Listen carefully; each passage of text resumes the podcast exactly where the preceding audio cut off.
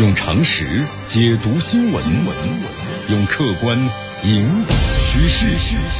今日话题，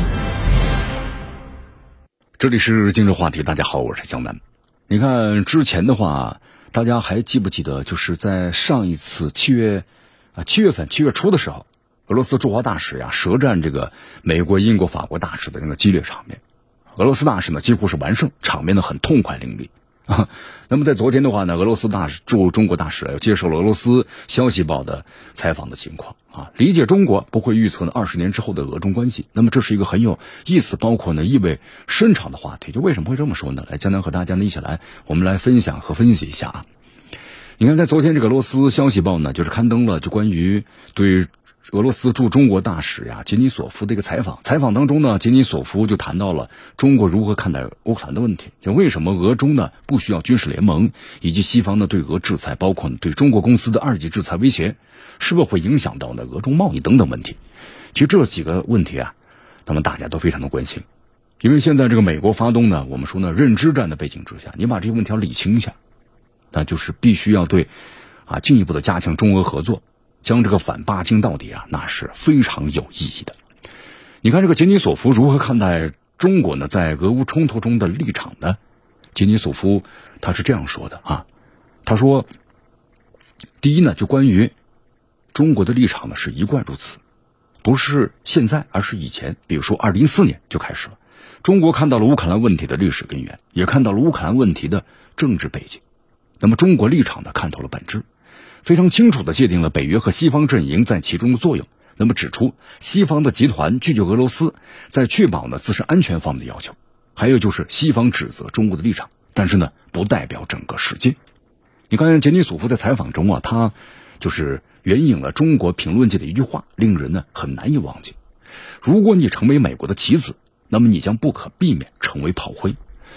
啊，就是非常明确呀。俄罗斯大使呢指出，美国及其西方盟国正在积极的武装乌克兰，你看加剧这个危机，拖延危机，那么最终牺牲的是谁呀？那注定就是乌克兰人民啊。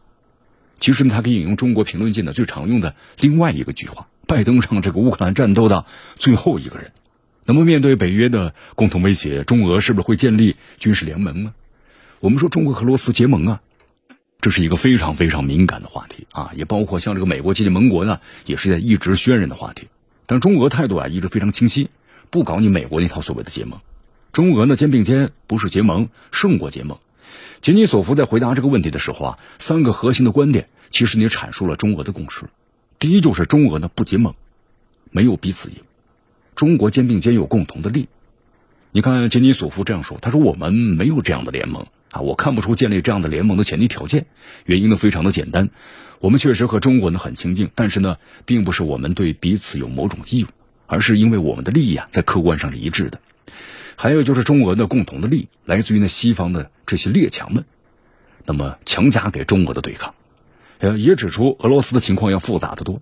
还有就是美国试图呢用不诚实的方法阻止中国发展，根本无视中国的科技突破还有科技进步。看待这个如何看待中国多次反对西方的对俄的制裁，啊，但是同时呢，中国合作伙伴又一直呢非常小心，以免受到美国的二级制裁。那么对于这些问题的话呀，杰尼索夫呢直接用数字来说话的。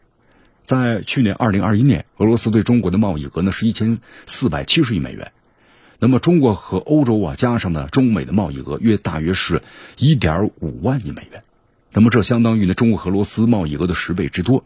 所以说，中国呢保护自己的经济利益是很自然的。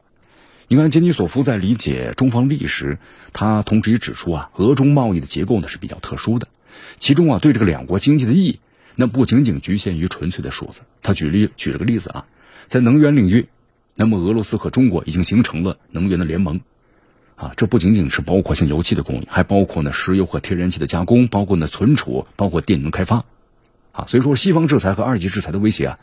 那对中国和俄罗斯的贸易呢，其实影响并不大。